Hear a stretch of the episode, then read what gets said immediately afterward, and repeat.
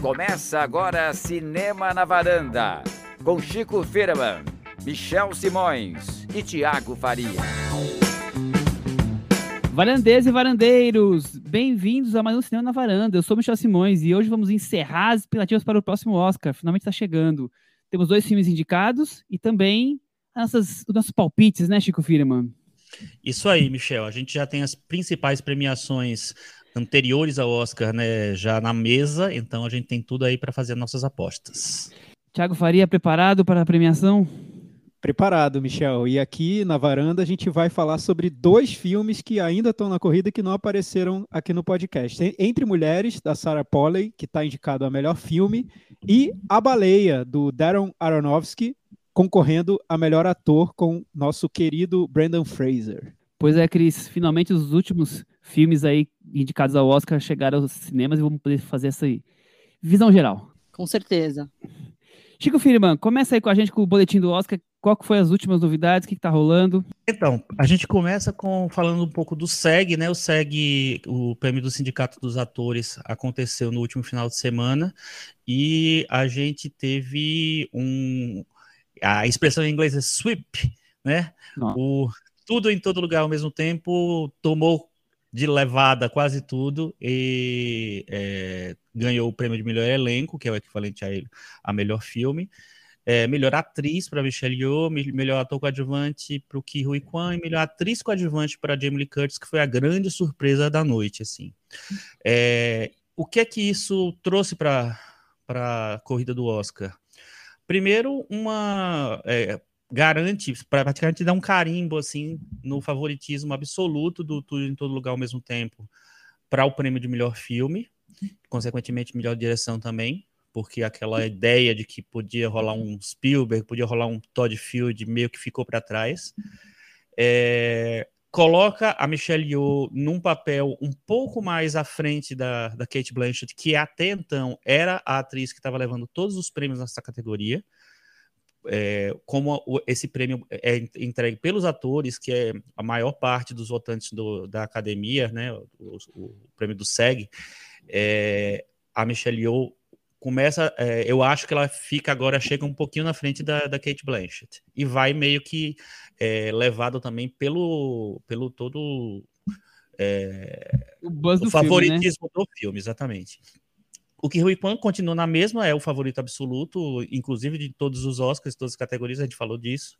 E a Jamie Lee Curtis, ela, eu acho que foi uma surpresa ali, eu acho que entre os atores ela é muito querida. A gente comentou muito isso na temporada de, de premiações, né? o quanto essa coisa de você ser uma pessoa que tem entrada nesse, no, nesse circuito dos seus pares, é, conta para você ganhar, é, ganhar, concorrer ao Oscar, etc e tal. Então, no final, a Michelle Yeoh superou a, a Kate Blanchett e ganhou o prêmio dos atores, e a Jamie Lee Curtis, que também que sempre foi uma atriz super querida também no meio, é, concorreu, é, conseguiu ganhar também melhor atriz coadjuvante.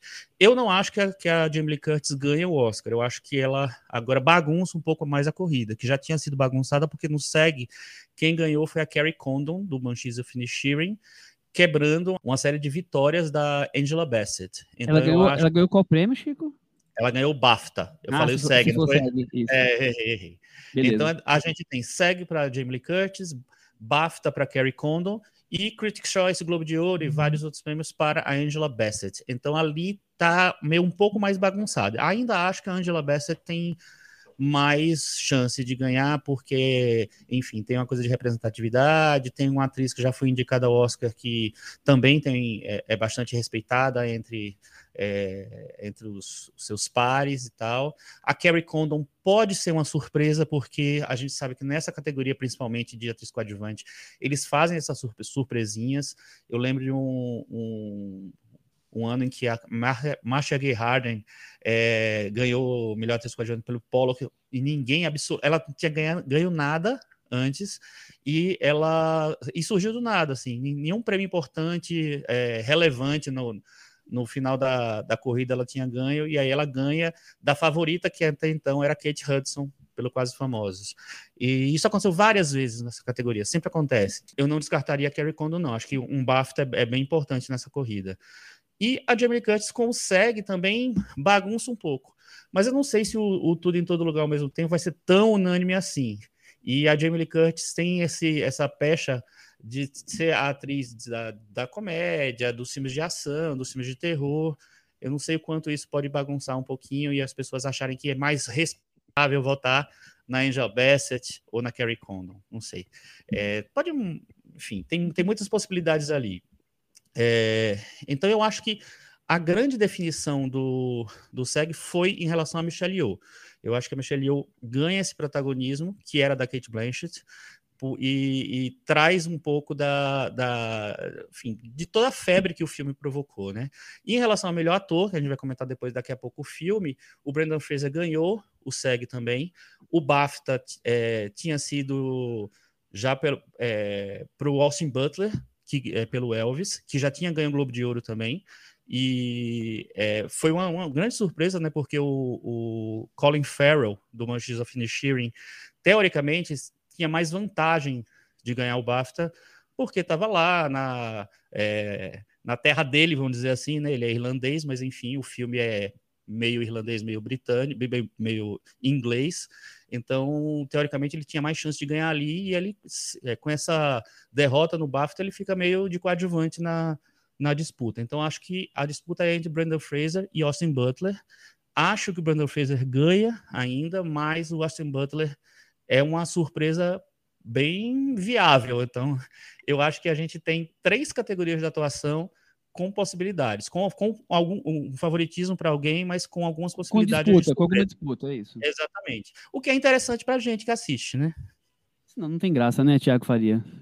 Sim, verdade. É, eu acho que o Oscar está conseguindo manter um suspense em algumas categorias, principalmente as categorias de, de atuação já que filme a gente vê que a situação está já quase definida para tudo em todo lugar ao mesmo tempo. Eu imagino que, a, que, as premiações tenham se inspirado no nome do filme e agora querem dar todos os prêmios de todas as categorias para todas as atuações e para todas as para todo mundo da equipe do filme tudo em todo lugar ao mesmo tempo, né? Parece que é isso que está acontecendo. O Banshees de Inisherin, que era o filme que pelo menos eu achava que poderia crescer nesse final da corrida e superar Era a opção, né? O, é, a opção para superar tudo em todo lugar ao mesmo tempo, ele murchou, né? Porque murchou. imagina, até o Colin Farrell, que era uma opção já ali que parecia fechada para ganhar o prêmio de ator, foi encolhendo e dois outros atores ganharam relevância, né? O Brandon Fraser e agora o Austin Butler possivelmente está ali com, com o Oscar é, na mão. Não, não sabemos, pode ser que aconteça.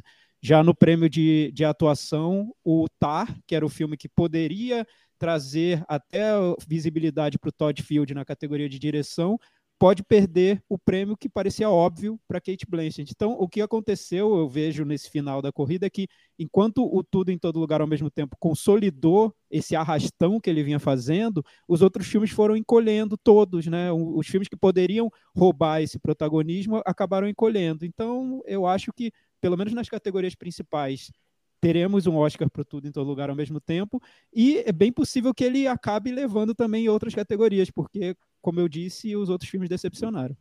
Em algum momento da corrida, eu sugeri que talvez pudesse ser um daqueles Oscars de, muito dividido, assim, com vários filmes ganhando dois, três, quatro Oscars. Já, já tenho a impressão que vai ser muito diferente, que já tem um filme que vai fazer não vou dizer barba, cabelo e bigode, mas quase isso, que vai levar muitos prêmios, porque realmente ele tá crescendo na hora certa, né? O Thiago gosta de falar isso, né? Dando um split final, tipo Usain Bolt. Nesse caso, Michel, eu acho que o filme, além de ter crescido, ele continua crescendo na hora certa, os outros encolheram na hora que eles deviam ter crescido. Acho que foi meio por aí, porque no ano passado a gente teve o Coda, o Coda ele cresceu nesse momento em que é o, o sprint final. No sprint final, procurou-se o filme para ocupar um, um, lugar ali que, que o Oscar que, queria, que os votantes estavam procurando, e o Coda cumpriu essa função. Já nesse ano, os filmes que poderiam ter ocupado esse lugar não conseguiram o protagonismo. É, e é, e é interessante porque o, o lugar para o Banshees of Inisherin crescer era justamente o BAFTA, né? É, então, ali, é, ele começou a noite do BAFTA, engraçado, ganhando os dois prêmios do coadjuvante, ganhando o prêmio de roteiro, então assim, puta, é esse que vai ganhar. Aí ele ganhou mais o prêmio de filme britânico que eles têm lá, só que aí teve aquela, a, aquela enxurrada de filmes técnicos, de prêmios técnicos para o Nada de Novo no Front, e ele terminou ganhando os prêmios de filme e direção. E isso foi muito interessante porque isso bagunçou a corrida num grau muito impressionante, porque primeiro porque o BAFTA resolveu se é, se sair dessa, dessa coisa de, de, ser uma prévia do Oscar, uma coisa que já vinha um, um, processo de anos e anos e anos em relação a isso, tirar a personalidade do prêmio para poder ser apenas uma antecipação do Oscar, e apostar num filme que, por exemplo, o diretor que ganhou não está nem indicado ao Oscar. Isso há, há, quantos anos isso não acontece? Eu nem sei. É, e premiar, inclusive, o, o, o filme como o melhor filme do ano, tipo assim, tô lavando as mãos, vocês decidam aí o que vocês querem fazer, porque eu tô aqui apostando nesse daqui, foi o que eu mais gostei. Isso eu achei muito interessante, porque o Banshees, ele começou muito bem ali e ele, assim, segurou muito a onda ali. Então a surpresa que podia ser realmente, assim, fica muito difícil de, de acontecer. E uma coisa que a gente tem que lembrar é que o Tudo em Todo Lugar ao mesmo tempo ganhou os prêmios dos três principais sindicatos, o PGA, o DGA e o SEG, né, os produtores, diretores e, e atores. E isso aconteceu algumas vezes, desde que os três, é, as três premiações existem, que é desde 1994 só, isso aconteceu é, nove vezes. A última o vez filme que... ganhar os três, nove vezes. Ganhou, tá? ganhou, ganhou nove, é, aconteceu nove vezes. E em oito vezes esse filme ganhou o Oscar. Então, a única vez que isso não ganhou o Oscar foi num, lá no, num dos primeiras premiações da, do SEG, que foi o Apollo 13. Ele ganhou todos os três e aí quando chegou no Oscar quem ganhou foi o Coração Valente.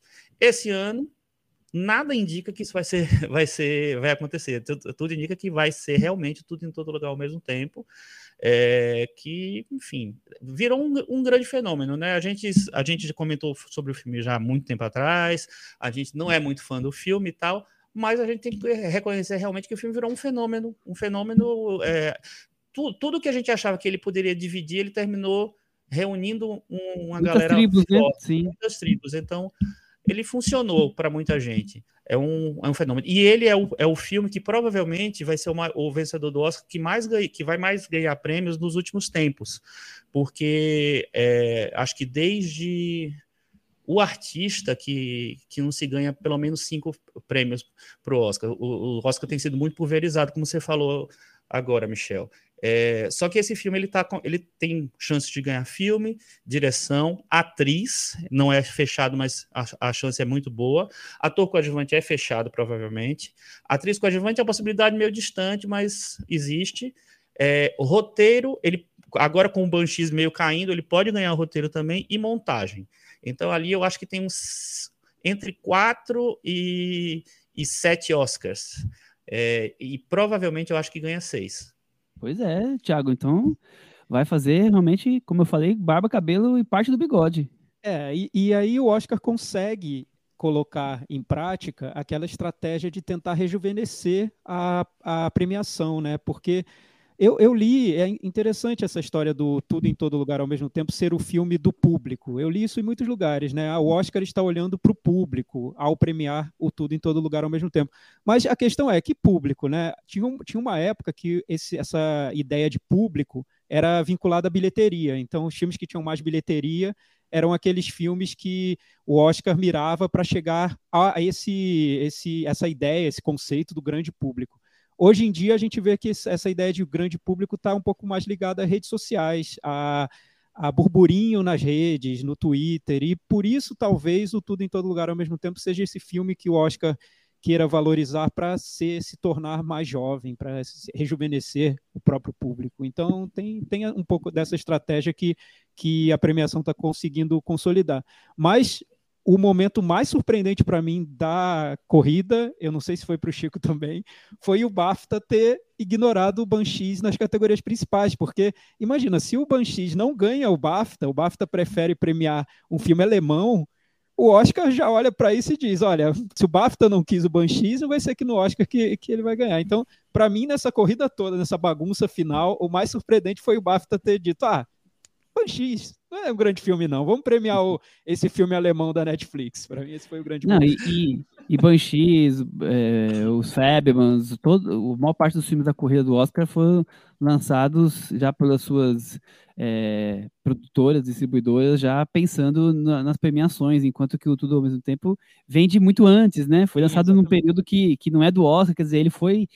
É, o filme foi construindo o seu caminho, né, Chico? É, é, uma, é uma exceção que, que poucas vezes acontece, né? A gente já falou algumas vezes de filmes que chegam assim, conseguem ser indicados, que já é uma surpresa. Imagina chegar para ganhar cinco, seis, sete Oscars, né? Eu não, eu não lembro quando foi a última vez que aconteceu de um filme lançado na época das, da, do Summer Movies, né? Da, das férias nos Estados Unidos e, e chegar para ganhar tanto Oscars assim.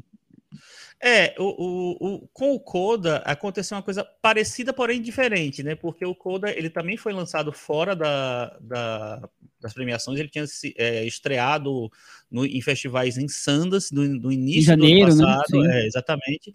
E não era, não, não foi nunca cotado. Ele foi, ele foi até muito bem recebido em Sundance, as pessoas adoraram. O filme ganhou três prêmios, etc.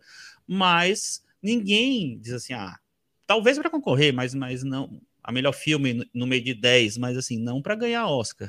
E o filme foi sendo construído e virou, como, como acho que o Thiago falou, vi, terminou virando a opção na reta final. Depois que os. Que as, tanto é que ele só teve três indicações, né? O, enquanto o Tudo em Todo Lugar ao mesmo tempo teve 11. Então, é, o Tudo em Todo Lugar ao mesmo tempo, ele, foi, ele, ele começou a ter essa, essa viabilidade de Oscar muito antes, né? Já, enfim, na reta final do ano, ele já estava lá, setembro, outubro, ele já estava meio cotado e tal, mas ele, ele, era tipo azarão, o filme divertidinho, engraçadinho, que, que ia beliscar uma vaguinha lá. Ninguém imaginava que ele fosse chegar a esse, esse nível de coisa e ele fosse assumir tantas tantas é, coisas, porque ele é o filme moderninho, ele é o filme é, de família, é o filme de, de, representatividade, então tem muitas esferas que ele, que ele tocou ali. Para mim, ele toca todos meio fraca, de maneira fraca, mas enfim. As pessoas eu, eu, não concordam comigo. Chico, Chico, mas de alguma maneira, se a gente for analisar de um jeito mais frio, né, sem levar em conta o fenômeno, tudo em todo lugar ao mesmo tempo, foi o filme que acabou sobrando, né? Os outros não, foram minando as possibilidades de, de grande vitória, né? Você vê, o, BAFTA não deu o prêmio para o Banshees, então se o prêmio britânico não quis o filme, o filme sobre a Irlanda, é difícil dar o Oscar para ele, né? O Tar é aquele filme muito difícil para ganhar o Oscar, já não, já não ganharia. O, o, o, Nada de Novo no Front é um filme da Netflix, alemão, que poderia ter virado um fenômeno, mas nem na Netflix. Eu conheço muita gente que, que não viu o filme, tem preguiça de ver, e é só entrar na Netflix, clicar num botão e assistir ao filme. Não tem nenhuma dificuldade para ver esse filme, Nada de Novo no uhum. Front. Né? Então, assim, o Spielberg virou um fracasso de bilheteria, o Top Gun é um filme de ação, Triângulo da Tristeza é um filme muito cult para ganhar o Oscar. Então, assim, os outros filmes foram minando as, as, próprias possibilidades também. Eu não vejo um grande concorrente que, que, que pode bater o tudo em todo lugar ao mesmo tempo. Acabou que virou o filme que sobrou, o filme que reúne essas características que você resumiu muito bem. É o filme da representatividade, o filme que tem uma história de família, ao mesmo tempo é um filme jovem e tudo mais. E que é isso, e é o único filme que tem essa, essa, essa corrente agora final. Eu acho que ele acabou sobrando, na verdade. Cris, ele acabou sobrando mesmo? Ah, com certeza. E eu acho que vem para uma outra consagração que é do estúdio A24, que está com, encabeçando com 11 indicações do Tudo em Todo Lugar ao mesmo tempo. Ao total, o estúdio tem 18 indicações, tem a indicação do Brandon Fraser por A Baleia, que é o que a gente vai falar daqui a pouco, da, da, da atriz coadjuvante também, da Baleia, do Paul Mescal no After Sun, do Causeway, ator coadjuvante, do Close, enfim, são muitas indicações. Esse hype que virou o, o a A24 vai, assim, a consagração parece certeira. É, agora é interessante também lembrar que assim o Tudo em Todo Lugar ele foi o, o filme mais premiado pelos críticos, né? As 500 associações de críticos, 450 escolheram ele. É, então ele ele estava nessa reta. Só que aí quando chega na, naquelas associações principais, que são as mais respeitadas, os três é, premiaram o TAR, ou seja, é, é, o, é, o, chamado trifecta que eles chamam, quando, ele, quando o filme ganha os esses três prêmios. Eles premiaram o Tar e premiaram a Kate Blanchett. Então, é, você pensa lá, ah, ali pode ser que tenha uma, uma, uma, divisão e tal. Mas, os, mas o Tar nunca apareceu um filme para ganhar Oscar. Tanto é que tá aí, né? Teve algumas, várias indicações, na verdade, mas ele não tá, é, era só favorito para melhor atriz e agora nem a melhor atriz exatamente ela tá certa. Então, é, realmente, assim, a, a quando, quando você chegou nos prêmios televisivos, que são, a, que são a reta final mesmo, a gente começou, inclusive, com, com uma mudança, porque o Globo de Ouro veio com Fablemans ganhando o melhor filme dramático e diretor, e o Banshees ganhando o melhor filme comédia. O Todo em Todo Lugar ao mesmo tempo não ganhou, só ganhou, se eu não me engano, o Kiwi Kwan. Eu não lembro se o roteiro foi desse. Enfim, é, aí você mudou de novo a chave. É, tipo assim, ah, o todo, todo lugar não está tão forte assim. Só que aí era tudo balela, né? Tava forte mesmo. Chico, é, quando começaram as premiações, a gente ainda não tinha visto os filmes, né? O Tara, esse filme com um, uma, uma predileção mais pra, pelos críticos, né? Enquanto que o, o Banshees e o Fabulous seriam os filmes que deveriam, é, até por ser Spielberg e Martin McDonald, e Martin McDonald é, é começar a galgar seus espaços e ganhar é, as corridas, da corrida do Oscar. E de repente o, o Tudo Lugar não quis nem saber, foi dando voadoras jogando pedras em todo mundo, né, Cris? Não, e, tudo conta. em todo lugar, como a gente sempre ressaltou aqui, tem uma campanha emocional que é maravilhosa. A gente nem, quem não gosta do filme, pelo menos eu, eu nem gosto tanto do filme, mas você fica meio encantado pelos discursos, pela, pela sinergia que os atores criaram, enfim, pelo menos como imagem, né? A relação da Jamie Lee Curtis com a Michelle Yeoh, todo mundo tem uma enorme empatia pelo Kei Hui Kwan, fica assim, fica difícil não torcer pelos atores nessa campanha. Aí quando você lembra do filme, você pode ficar um pouco, né, na dúvida. Uhum. Mas as pessoas, enfim, a campanha emocional do Tudo em Todo Lugar é muito forte. É, é, não, não, não tem como bater. Essa é a melhor campanha. Nesse sentido, eu acho que na, no carisma. É, não, não, ela tá Fizeram tá a lição de casa certinho, né? Além de, além de, do filme ter a, arrebatado tanta gente, ainda fizeram essa lição de casa certinho da simpatia, do, do, do é, conquistar de, o público, de, né? De, e, de, e de lidar exatamente com essa visão essa, mediática, né? Exato, e essa coisa de estar, tá, assim, falar do, do asiático, falar da questão da mulher, é, a, a, cada discurso, quando eu sempre que eu vou ver um discurso do Coelho eu, eu penso o que mais ele pode falar, porque desde o primeiro discurso dele sempre foi muito emocional, né? O uhum. encontro, reencontro dele com Spielberg, com Harrison Ford, com, enfim, aí você fala. Com Brandon Fraser. Com Brandon Fraser. Eu falo, gente, ainda tem alguma coisa que ele pode falar para te emocionar? E sempre tem, é impressionante. É. No, no, a Michelle Yeoh, no discurso do SEG, ela fala sobre, ah, é, eu dedico esse prêmio para todas as meninas, as crianças que se parecem comigo e é aquela comoção. A Jamie Curtis, enfim, também falou diversas coisas na, da relação dela com, com a equipe, com os Daniels e tal, enfim. Então, é, esse tipo de, de coisa é, é, é muito bom, né? Para um Oscar que já foi marcado ano passado, literalmente por um tapa na cara, eu acho que é esse tipo de coisa que a festa procura para esse ano. Exatamente, Cris, você, você tem toda a razão. Eu acho que é, a, na vitória do SEG ficou muito claro é, que e, eles apostaram no carisma dos, dos atores, porque talvez não fossem as melhores interpretações, se bem que elas to, todas estavam cotadas entre as melhores, mas o carisma contou muito ali, assim. E o, o Kwan já era um, um cara que estava lá ganhando tudo pelo carisma. O Brendan Fraser também fez a mesma jornada do que Kwan nisso. É o cara que o ator que não era é respeitado por ser ator, que nunca se imaginou que ele fosse concorrer, ganhar um prêmio, etc. E de repente ele dá uma entrega uma interpretação mais emocional, mais séria e tal, tá aí cotadíssimo, provavelmente com o Oscar na mão. Eu acho é... maravilhoso que no discurso dele do SEG, o Brandon Fraser, na primeira fala, ele faz uma referência ao último filme bom que ele tinha feito, que é Deuses e Monstros. Ele cita o Ian McKellen, né? Eu falei, nossa, Sim. ele foi lá resgatar uma, coisa do, do, do Ian McKellen.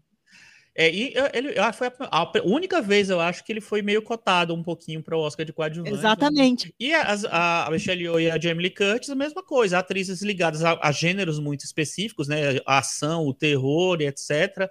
E, e a comédia, numa, numa, maneira geral, assim, e nunca foram atrizes que foram pensadas para prêmios. E a Michelle Yeoh, muito menos, porque é uma atriz é, estrangeira, que construiu uma carreira lá fora, que depois foi importada para Hollywood, já faz muito tempo, tudo bem, Mas é isso. Então, é, é, é um Oscar que, que foi vencido também. O Oscar não, né? Um, um SEG e uma, uma temporada que foi vencida também pelo carisma desses protagonistas. Tiago, chegou a hora, hein? Pega seu guarda-chuva que vai que chegou a hora do Toró de Parpite. Vamos lá. Vamos lá finalizar essa corrida do Oscar, que a gente só vai voltar a falar dele agora quando já tiver os prêmios garantidos. É, Michel, eu concordo totalmente com a Cris. Eu acho que o Oscar esse ano ele quer criar uma narrativa de superação, da valorização dos underdogs, né? Do, do, dos que nunca foram valorizados, dos pequenos, dos independentes, dos, dos estrangeiros, enfim, é, é, essa é essa narrativa da, da festa esse ano. Então, por isso, eu acho que o melhor filme vai ganhar mesmo o, o Tudo em Todo Lugar ao mesmo tempo. Direção, infelizmente, vai ser para os Daniels. A gente vai lembrar disso por muito tempo, porque esse ano vai ser, vai ser bonito na festa, porque vai ter esse clima que a Cris narrou muito bem. Esse vai ser o clima da festa, vai ser muito emotivo, todo mundo chorando e tal. Mas daqui a cinco anos a gente vai pensar: nossa, o Oscar premiou os Daniels. Aqueles caras.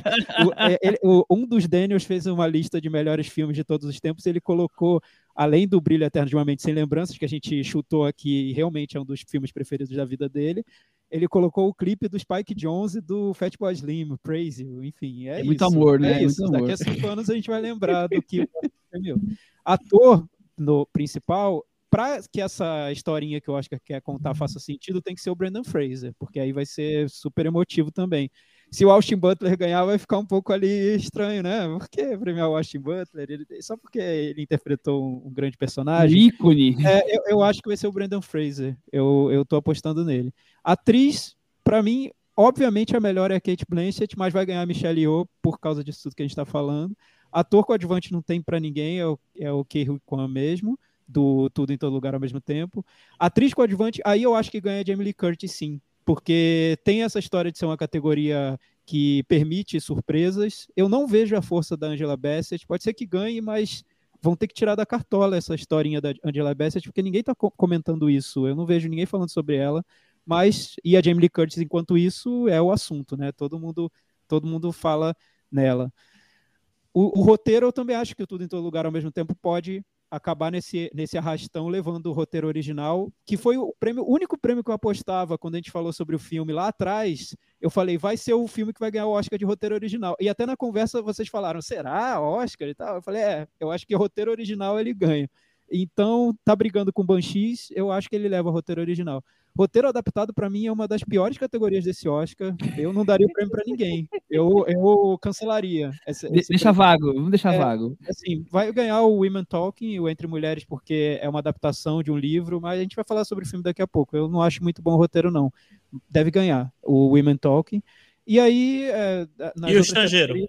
Estrangeiro, é, é óbvia para mim a vitória do Nada de Novo no Front, porque o filme está nas outras categorias, né? mas tem uma briga com o, o filme argentino. Não sei, pode ser que ganhe, mas eu acho que nada Thiago tá empolgadíssimo, oh, hein?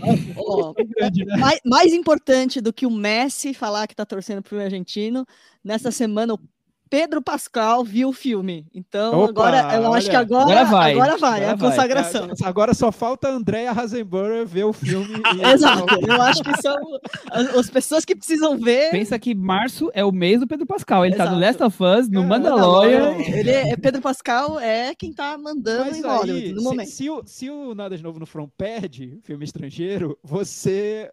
Aí, aí, parece que a estratégia da Netflix deu totalmente errado na, na reta final, né? Porque é um filme que ganhou o BAFTA, acabou de ganhar o BAFTA, tá concorrendo ao melhor filme e vai perder a, a categoria de dá, filme né? estrangeiro. Eu também é, acho eu que acho, não dá. Não faz sentido, né? Eu acho que falta, faz, não faz sentido. Mas é uma categoria que, como ela corre um pouco à margem de tudo, pode ser que aconteça alguma surpresa assim. Pode ser que o, o filme da, da Argentina ganhe.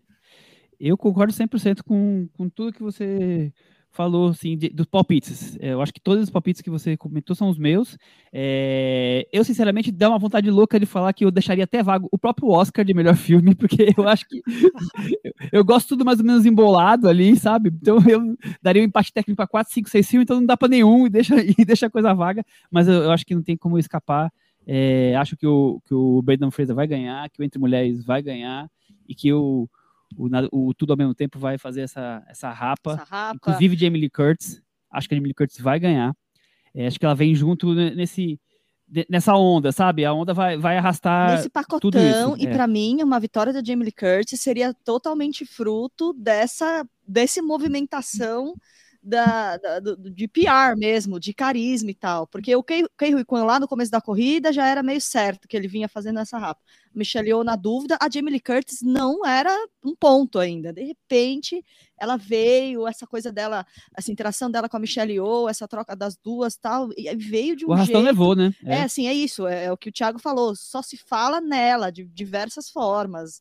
Então não tem. Eu, eu quero A, a crer. Cris ficou muito apaixonada por essa relação das duas, né? Muito, é Fala maravilhoso. disso A faz Cris, seis a, meses. Cris, a Cris soube ler, a Cris soube ler o Oscar há uns três meses. Eu acho que já tá É. é, Eu, eu ouço isso todo dia, gente. Mentira. mas, mas eu queria pontuar uma coisa. Eu queria crer que se realmente o, o Tudo em Todo Lugar vai fazer esse arrastão, que as categorias de roteiro serviriam para tentar dar uma distribuída um pouco melhor. Acho que seria o Entre Mulheres, e não sei se na categoria de melhor roteiro original não tem chance de ter alguma coisa pro, pro Banshees ou pro Fabelmans também, para tentar fazer justiça à história de vida do Spielberg. Não sei, acho, que, não. Mas queria crer que talvez a categoria fosse usada para tentar espalhar um pouco. É, eu acho que em roteiro original, acho que existe uma- ainda uma, Uma, uma chancezinha, pequena vai. chama para o Banshees. Os Fables acho que não. Mas o Banshees eu acho que tem chance sim. Mas eh, diante dessa, dessa desse, enxurrada de tudo em todo lugar ao mesmo tempo, eu acho que hoje eu apostaria no tudo em todo lugar. Mas o Banshees eu, eu tenho uma ponta de desconfiança ali. É, o a- a- a- roteiro adaptado com certeza é o Entre Mulheres, caiu para isso. Desde o começo a categoria não, não é muito forte, não tem muitos roteiros importantes, nem, de, nem desde os, os filmes que estavam cotados e tal, então era esse mesmo. É, o estrangeiro, eu acho que o, nada de novo no front, porque são sete indicações, afinal, teve o BAFTA aí que dá um impacto. É, o filme está concorrendo a melhor filme. Eu não, eu duvido muito que tenha alguma chance o Argentina. É, e o, agora, nas categorias de atuação, eu acho que é, melhor atriz, eu tô apostando na Michelle Yeoh mesmo. Eu acho que a Kate Blanchett, se a Kate Blanchett ganhar, eu acho que existe a chance, mas é uma, uma escolha menos óbvia, talvez. O que Kwan é certeza absoluta. O, em ator, eu também aposto no Brendan Fraser, e eu acho que se a maquiagem do filme ganhar o prêmio de maquiagem, o Brendan Fraser ganha melhor ator. Se ganhar o Elvis, que é o outro concorrente para maquiagem possível, aí os do, qualquer um pode ganhar. Mas se ganhar a baleia, ganha, é, em, em, maquiagem, acho que o Brendan Tá ligado. Fraser ganha. Chico, Porque- Chico, você está dizendo que o Oscar vai ser definido pelo prêmio de maquiagem, é isso? Vai. Olha só, que Vai, interessante. Vai, porque o que, que eu é, o de ator eu acho que sim. É, porque o que, o que, que eu acho? O, o Ba- Baleia dividiu muito opiniões. O Brandon Fraser é uma unanimidade, mais ou menos, a Hong Shao também. E a maquiagem também dividiu. Muita gente acha muito exagerado, muito efeito especial demais, tal, e muita gente acha boa. Então, se passarem por essa essa restrição que se tem é, em relação à maquiagem, é porque o filme vai agradar e o Brandon Fraser vai ganhar de todo jeito. Se for o Elvis, não. Aí pode ser que voltem as duas coisas. Aí qualquer coisa pode acontecer. É, melhor, e melhor atriz coadjuvante, eu não sei. Eu não tenho certeza que é a Jamie Lee Curtis, não. Acho que pode ser, mas não tenho certeza, não. Eu, eu Aposta ainda... em uma, Chico. Sai do muro. Angela Bassett. que dar palpite. É Angela assim que eu Bassett. gosto. Isso aí. E tudo em todo lugar ao mesmo tempo. Acho que ganha filme e direção, sim, infelizmente. E acho que vai ganhar Navalny nesse mundo anti-Putin e vai ganhar o Pinóquio. Ah, eu também, Michel. Ah, eu Pinóquio, concordo com com, você. Eu concordo com você. É. Pinóquio, eu acho que tá, tá fechado para animação. E eu também vejo porque as outras, até a, a, a A24 tá fazendo já campanha casada ali para o, o, filme do Shell, do Marcel, enfim, do, enfim, o filme de animação deles. O Gato de Botas 2 foi um sucesso de bilheteria, então teria como crescer, mas acho difícil bater o Pinóquio do, do Guilherme Del Toro, até pela força que o Guilherme Del Toro tem na academia. E como E o filme entre- impactou, né? Todo mundo gostou. Ah, É sim. uma concepção totalmente diferente das outras animações. É uma pensado para ser um filme quase de arte, o Pinóquio, né? Sim, exatamente. Não, e entre os e- documentários eu concordo com o Michel sobre o tema. O tema do Navalny é muito atual. é- a Rússia está todo dia no noticiário por por, pelo motivo óbvio da guerra, mas por vários outros motivos também. E é um filme que casa com o noticiário do momento. Então, para mim, não tem como tirar dele documentário, não. Seria surpresa outro vencedor. Também acho. Acho que é o Navalny, sim. Eu acho que tem umas pessoas apostando no Fire of Love, mas documentário de arquivo não ganha Oscar. Olha é aí. muito raro. Anotado. É, não ganha, não ganha. Pode concorrer e tal, mas não ganha. É muito difícil. Vamos falar dos filmes então, gente. Começando com A Baleia, o filme do Darren Aronofsky, ataca novamente. O Darren já teve aqui tantas vezes. A gente é, teve uma discussão é, Acalorada sobre, sobre mãe. mãe, exatamente. Nossa, ine- inesquecível essa discussão. Nossa, eu, esqueci. Eu esqueci, inclusive, do filme. Como é mesmo esse filme? Memória seletiva. Depois eu te conto. Os ouvintes podem ir no podcast antigo e ouvir.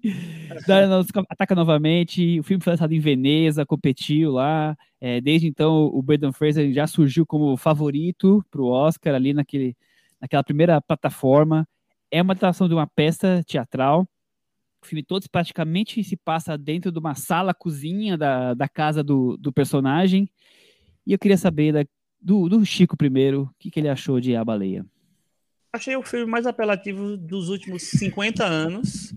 É, acho que é, é difícil realmente fazer um filme sobre um obeso mórbido, é, mostrar todas as dificuldades e a, né, a- tudo que, que- as discussões que se gera a partir da, da situação dele. Mas eu acho que a maneira como. Primeiro, eu acho que o texto é bem ruim, acho que o texto tenta dar substância, ele não, não vai além, e a maneira como o Aronofsky filma ali, eu acho um negócio revoltante. Tiago, tá Beijo, o, tchau. Acabou, acabou a participação do Chico né, so- sobre esse assunto. Nós vamos ser cancelados de novo, gente. Será? Será? Temos ali um homem com mais de 200 quilos, né, que tem dificuldade locomotora, tentando se reconectar com, com a sua filha de, sei lá, 16, 17, 18 anos, é, que separou da esposa por, por uma- razões aí, não sei se é spoiler ou não, vou, vou segurar. Então, o que, que você achou de, de A Baleia? É, Michel, sobre o Aronofsky, acho que dá para dizer que, que é possível amar, é possível odiar, mas é difícil você, não ter nenhuma reação diante de um filme dele, e também é difícil você acusar o diretor de não seguir algumas obsessões que ele vem seguindo desde o início da carreira, né? É um diretor que, em termos de tema, de, de linhas narrativas, ele é bem coerente. Você vê que desde o início do- da carreira dele, ele vem lidando com, com essa questão do sofrimento físico dos personagens, da religiosidade, do um pouco do, do comportamento compulsivo de, de pessoas que fazem tudo para atingir um determinado objetivo e, e com isso se, se penalizam fisicamente, né? E também eu vejo no, no Aronofsky, filme a filme, uma tentativa de transferir essa dor dos personagens para quem está assistindo ao filme de, de uma maneira que, que, o, que o público sinta na pele mesmo que os personagens estão sentindo. Então você vê isso desde o do Cisne Negro, que você tem a, a bailarina tentando ir ao limite físico dela para vencer, para triunfar, até o, o, O, um o como- né? É o REC que as o, pessoas Hack, se... o, Hacking, o Hacking por, por um sonho, acho que é, é, o- é o filme que resumiria isso. É o são- são, disso, várias né? histórias de, de vícios, né? E vícios diferentes, de vários personagens sofrendo e lidando com, com vício. E agora ele vai filmar a, um personagem lidando com a obesidade mórbida. Faz total sentido com em relação aos filmes anteriores dele. Tem também uma, uma, uma parábola, uma algo, algo, algumas metáforas religiosas que ele usa dentro da história desse personagem, que também você pode criar relação com filmes como Noé, como Fonte da Vida. Enfim, a baleia coloca todo o cinema do Aronofsky dentro desse cômodo. Ele, ele tinha dito que o, o Mãe era um filme numa casa e agora ele decidiu fazer um filme num cômodo. Então, a ideia é como fazer cinema de uma maneira, de, de toda, com todos esses recursos que ele usou nos outros filmes dele, de, de maneira a fazer o público sentir o sofrimento dos personagens, mas dentro de um cômodo. É possível? Dá para fazer? Bom, qual, qual o resultado? Acho que foi se esse já- o ponto de partida. Então, assim, go- goste ou não do Aronofsky, e, e nesse caso eu tô mais com o Chico. Eu também vejo muitos problemas no, no A Baleia. Não dá para dizer que é um diretor que, que faz as coisas pra- pensando ou no Oscar ou pensando em bilheteria. Ele Faz sim. Eu, eu, eu, sinto que ele segue alguma, as próprias obsessões dentro dos filmes que ele faz. E de uma maneira que não tem também tanta concessão, não. Ele faz o que ele está afim de fazer mesmo. Próximo filme dentro de uma caixa de sapato. Então, eu, eu, eu, eu, ia falar, eu ia falar outra, outra referência, por exemplo, se ele revisita tanto os mesmos temas e os mesmos lugares e está filmando cada vez em lugares menores e tem uma cena tão famosa de uma pia, eu espero que o próximo seja numa pia o tempo inteiro. Pode ser o Marcel, pode ser a continuação da animação é. Marcel com os, os sapatos e tal. Aí alguma coisa, vai dirige. Alguma coisa assim. O Cris, o, é, eu fui surpreendido pelo roteiro. Ser surpreendido não quer dizer que seja bom, tá? Eu fui surpreendido porque, é, até por todo esse histórico que o Thiago tão bem destacou, eu concordo 100%, tem um, uma situação familiar, tem uma coisa é, religiosa, tem um garoto ali que vai visitar toda hora ali, que tem um, um aspecto religioso, que tem as metáforas, tem uma correlação ali com o Mob Dick, quer dizer, é, não sei se tudo é tratado de uma maneira tão inteligente, assim, construtiva, mas ele tem outros aspectos que vem da peça, claro, né? Mas assim, isso me surpreendeu. Isso também me surpreendeu. Eu acho que essa questão desse personagem que é religioso, na verdade, em vez de colaborar, faz a gente perder um pouco o foco do, da questão. Eu já já vi muitas, assim, já participei de muitas reportagens sobre a questão do, do obeso mórbido, enfim, das pessoas que têm esse problema com, com obesidade, que chegam ao extremo, que não conseguem levantar, que não conseguem ter locomoção, que têm uma vida totalmente apartada da, da sociedade, e acho que ele tenta tocar nessas questões que são muito específicas de quem tem esse tipo de obesidade, e acho que ele não consegue chegar no coração, assim, acho que ele chega perto, mas ele não consegue chegar, assim, é, é, é, é porque você não conseguir controlar a sua, a sua fome, enfim, não ter esse controle, a, as pessoas veem como uma, como a culpa é você, a culpa é sua, você que não está conseguindo se controlar, não o filme tateia isso um pouco, mas acho que não consegue chegar na complexidade da, da, da psique que é isso, assim, do, do drama que é isso pro, pro personagem. Então, e eu acho que ele falha nisso porque ele começa a criar essa história maluca de religiosidade e tal. Eu acho um, eu acho um pouco simples. Ah, ele teve um trauma, aí ele, ele começou a comer e aí ele ficou muito gordo. Eu acho que é mais podia ser mais complexo que isso, assim. Eu também acho que ele coloca todos esses pontos que eu destaquei, mas é tudo de maneira muito simplória, tudo muito simples, né? É, não está muito elaborado. E com isso, você vai ficando só preso a cenas melodramáticas em que há um caprichado uso de trilha sonora, do pior uso possível de, de uma trilha sonora. Então, é, você vai, eu acho que ele vai desperdiçando o, o que ele tinha de temas para debater. Então, realmente é um filme que vai me, me decepcionando cada vez mais, Chico. É, na, na, verdade, isso que a Cris falou da religiosidade me incomodou muito no filme, porque eu acho assim, é, a religiosidade no filme poderia realmente ser usada para justificar, para explicar, para é, potencializar todos esses, esses conceitos que o filme trata. Só que eu acho que ela é usada de uma maneira muito, muito, é, sei lá, mal ajambrada mesmo, assim. Eu acho que o, o primeiro, ele cita a tal da igreja lá, vamos chamar de igreja fonte, fonte da vida. A igreja fonte da vida é o, é o, o, grande problema era com o namorado lá, era com, era, é com a pessoa lá que, que morreu e tal. E aí depois, em determinado momento, então a raiva toda em relação à igreja era por causa disso. E aí depois, não. Aí depois ele vira um personagem religioso do nada, assim, Antes ele não era religioso, ele era um, um, cara que tinha problemas com isso. Então eu acho que isso no filme, ele não, ela, ela não, ele não consegue criar uma, um arco realmente redondinho, que funcionasse, que inclua esse negócio da religião como um, um grande problema que despertou tudo ali, que potencializou as, as questões ali para mim é totalmente mal, mal usado. Fora que só existe a Igreja Fonte da Vida em todo lugar, né? Todo mundo fez parte dessa igreja, tem um amigo, tem um irmão, tem não sei o que lá. Não existe outra questão. Então eu acho que é realmente é, é muito banal e é muito simplória a maneira como ele, ele traz isso, assim. É, outra coisa que eu acho muito rasa, talvez, é essa correlação que ele quer tentar fazer com, a, com o Moby Dick. Eu acho forçado, acho bobo, acho óbvio também, sabe? É, eu não, não, em nenhum momento eu acho que existe uma, é, uma amarração real da, da história do Moby Dick com a história que está tá sendo contada ali. Eu acho que tem tudo ali para você pegar um elemento e fazer assim: ah, olha que sacada legal que eu estou fazendo aqui, usando Moby Dick para falar da baleia, sabe?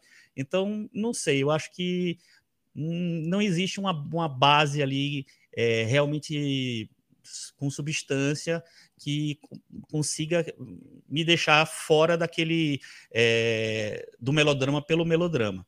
Então, realmente, como você falou, Michel, eu acho que sobram as cenas melodramáticas que são realmente muito é, carregadas, carregadas, muito over e tal. Eu acho que para mim era um, era um, um é, afago no meu coração quando a Hong Shao entrava no, é, em cena, porque ela trazia uma realidade para o filme, ela trazia uma, uma base mais é, pé no chão para o filme, que estava sempre operando naquele excesso, naquela coisa é, excessiva. Eu acho que dentro daquela é, desse grande overacting ali do, do filme, overacting do filme não é, não é a palavra, mas assim, esse, esse grande exagero do filme, existe uma boa interpretação no Brandon Fraser, mas ela está completamente comprometida por como o personagem é, é concebido e conduzido pelo Aronofsky.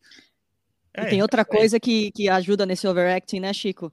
Que é essa trilha que sobe, ele vira ah, e aí a trilha vem com tudo, você quase não ouve mais a voz dele. de aí... filme de terror. É, e aí eu acho que se perde a sutileza, e é isso, eu acho que ele tá muito bem mesmo, o Brandon Fraser, mas aí quando você acha que tá legal, vem uma trilha pesada, você fala, gente, e aí vira esse melodrama e tudo mais. Ouvi falar que o Chico, que o Thiago adorou a trilha sonora. É, eu, quero, eu quero falar o nome de quem fez, né? O Rob Simonsen, porque merece ficar registrado aqui nos anais da varanda. é, é, é, uma trilha memorável mesmo. Eu queria, eu queria saber a opinião dos nossos colegas do Papo de Trilha sobre o uso dessa trilha no filme. Eu nem sei se o problema é a trilha em si, mas o uso dela. O uso, é... né? Mãe já é assim, né? É, no filme é, Mãe já vem assim. O, o Aronofsky, você nota que ele tenta sempre, e aí eu acho que é um, é um problema de origem dele, né? Ele tenta usar todos os recursos possíveis possíveis cinematográficos, não dá para dizer que não, porque são, para provocar esse impacto físico, quase físico em quem está vendo o filme. E muitas vezes, para quem não não consegue ou não quer ou não, não, não entra na, na proposta, é uma agressão mesmo. Ele está nos agredindo, porque a ideia é fazer a gente sofrer como se estivesse dando chicotadas em quem está quem tá assistindo ao filme, né?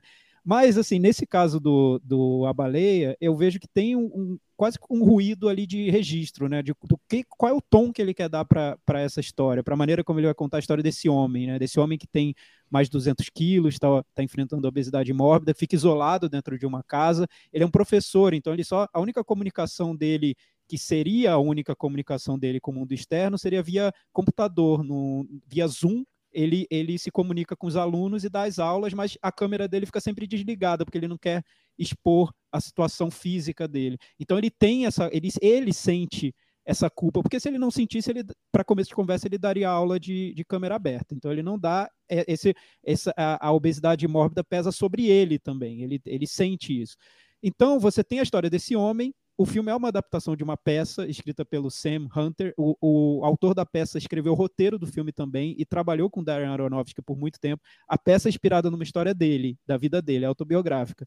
Então, você a adaptação de uma peça, de uma estrutura de peça, adaptação teatral dá algumas liberdades para o Aronofsky. Por exemplo, a, a liberdade de tratar muito de alegorias dentro do filme, que é uma coisa que ele fez em excesso no Mãe, e que agora ele tem que equilibrar com um registro mais realista. Então o filme fica nesse, ele tenta ficar nesse, nesse meio do caminho entre o realismo desse personagem como um ser humano plausível e todo esse lado alegórico religioso que o Aronofsky está tentando construir ao redor desse personagem. Então é, um, um, ponto que eu acho que eu, eu vi alguém comentando que eu pensei isso é muito teatral e tem no filme é o personagem é um personagem isolado do mundo dentro de uma casa. Recebe mil pessoas durante o filme na uhum. casa dele. Então, é o personagem antissocial mais sociável que tem. Sim, mas é porque é uma estrutura teatral. Eu lembro que reclamaram muito sobre isso na novela Pantanal, a referência do, do Tiaguinho, né? A novela Pantanal, você tem uma personagem que é a Juma Marruá. A Juma Marruá vive numa casa isolada no meio do nada, numa tapera, no meio do Pantanal ela recebe todo dia umas cinco pessoas na casa dela, porque a novela precisa desses encontros para manter a, a, trama andando, né? É um recurso narrativo muito comum, muito teatral, vem, vem do teatro esse recurso. Você precisa ter esses encontros, senão você não tem a trama. Mas ao mesmo tempo é super estranho num registro realista você ver um personagem isolado do mundo que só se comunica via Zoom, se encontrando com uma enfermeira, com um, um garoto que tenta tenta vender a religião fonte todo dia, né? É, não, e assim, a filha problemática dele que entra é. toda hora dando um surto diferente e a filha tá num tom muito acima do tom do personagem do principal. Então ela tá num tom mais teatral, enquanto o personagem do Brandon Fraser tá num tenta um tom mais realista, apesar dos quilos ali de, de de maquiagem e tudo mais. Então o filme está sempre ali. É difícil encontrar esse equilíbrio do, dos registros que o Darren Aronofsky quer. Então, às vezes parece uma fábula, né? Porque entra a enfermeira no início do filme e fala pro personagem do Brandon Fraser: você só tem uma semana de vida. Tipo, então é, é, estranho, não é um filme realista, né? Porque uma pessoa que sofre de obesidade, um médico não, nunca vai chegar para essa pessoa e dizer: Ó, oh, você só tem uma semana de vida. Se você comer mais uma pizza, você vai morrer. Tipo, não, não existe, tá num tom mais alegórico, né? E então, teve algumas pizzas, né? Ao longo é, e tem, tem, um momento do ataque das pizzas que é aquele é. momento de terror, que a trilha sobe e você fica com o coração Puxado, né? é. Se ele comer Isso... mais uma pizza, vai ser o fim da vida dele. Então, eu Essas... acho que se, se o Aronofsky tivesse conseguido forçar mais esse tom alegórico, impor mais isso no filme, talvez tirasse um pouco essa estranheza que a gente tem. Eu, eu senti um ruído enorme entre tudo que o diretor quer fazer dentro desse filme. Eu, e eu acho que ele não consegue fazer nada. É, e, e, eu acho assim que essa confusão provavelmente já vem da peça, eu acho. Porque eu acho que a peça não consegue é, encontrar um caminho é, mais limpo, vamos dizer assim, no, no sentido de mais direto mesmo. É, eu acho, por exemplo, aquele personagem do menino, eu acho totalmente dispensável. Nossa, é só para ter mais. É, é, é só, para resgatar a questão, é, a questão do, quem morreu. É, para ter uma, uma desculpa. Eu, é, eu acho muito ruim, muito ruim, assim. Essa estrutura de peça, sabe, que tem um cenário único lá, e tem as coisas não acontecendo, de repente chega o personagem e abre a porta. Gente, parece, é, sei lá, uma sketch básica, assim. É, acho bem qualquer coisa, assim. É, eu concordo, tem esse, esses momentos é, que um meio que nega o outro, né? Enfim, um tá num num, num tom, o outro chega em, em, outro tom e tal. A cena das pizzas que você falou, Tiago, para mim é de um, uma, uma falta de, sabe, sensibilidade. Ele quer ser o contrário, né? Ele quer sensibilizar, mas assim, é sensibilizar pelo pela bizarrice, ele, é, a maneira como ele fala, assim, é, é, é, como ele trata, como ele filma, como ele registra aquela cena, é uma coisa, assim, é, sei lá, indefensável. É, é, indefensável. É, é, aí, Chico, eu acho que é, é, um problema que eu vejo com quem não gosta do filme, que é diferente de quem gosta. É um problema um pouco com a sensibilidade do Aronofsky, né? Quem, quem se sente agredido por essa sensibilidade dele, que não, não, não tem sutileza nenhuma, e, e, eu não sei se é só o problema de não ter sutileza, porque tem muito diretor bom que não tem sutileza também, mas é como se ele pegasse a primeira opção, a opção mais fácil para emocionar o público é a opção que ele usa, né? Então, é, como eu faço para te emocionar no momento que eu quero que você, sinta aflição com um personagem que se ele comer mais uma pizza ele vai morrer. Eu coloco uma trilha muito muito forte, né, num, num volume muito alto. Eu, eu faço o personagem ficar suando em bicas enquanto come as pizzas, sabe? É, é, são recursos que, que podem agredir por, por serem muito simples, né? Mas para quem gosta do Aronofsky, acho que o ponto de vista é eu embarquei no filme, todos os recursos que ele usar, eu vou eu vou aceitar, porque eu me emociono, eu me identifico com essa história, enfim, eu embarquei nessa história. É, enfim, eu vi muita comparação do filme com melodramas, e eu só, eu só, queria lembrar desse ponto, porque muita gente justifica os excessos do filme dizendo que o filme é um melodrama. Então, assim, ah, já que o filme é melodrama, melodrama dentro do gênero, você pode usar os recursos mais simples para emocionar. Gente, não é bem isso, né? Você tem o melodrama do Almodóvar, você tem o melodrama do Fassbinder, você tem o melodrama Douglas do Nicholas Ray, você tem o melodrama do Douglas Sirk. Tem N maneiras de fazer melodrama dentro do cinema e a, a, muitas vezes tem um trabalho enorme que vai no sentido contrário do Aronofsky, que quer buscar maneiras muito específicas pessoais, diferentes de, de comover o espectador, e não a maneira mais simples, né? É, o, esse A Baleia, ele me lembra mais aquelas séries do, do Discovery Home and Health, Quilos Mortais, né? Que sempre tem uma pessoa sofrendo muito, e o episódio inteiro é mostrando o sofrimento daquela pessoa, para que a gente se sensibilize com o sofrimento dela. Bem, eu acho que esse é o nível, nível 1 um do, do melodrama, né? Você pode ir subindo a escadinha para chegar em níveis mais sofisticados. Níveis mais sofisticados. Não, e tem uma diferença entre melodrama e dramalhão, né? É, então entra no dramalhão, né? É, tem o melodrama da Televisa, tem vários tipos de melodrama, né? Você dizer Exato. simplesmente que o filme é bom porque é um melodrama. É não, muito né? pouco. Assim, é como se falasse, o filme de terror é bom porque é de terror. Tem filme de terror bom, tem filme de terror que não é bom, tem maneiras de fazer terror, né? É diferente. Eu quero saber se o filme ficou na varanda, despencou ou tá pendurado, Cris Lume. Despencou. E você, Chico? Despencou. Despencou também por aqui, Thiago.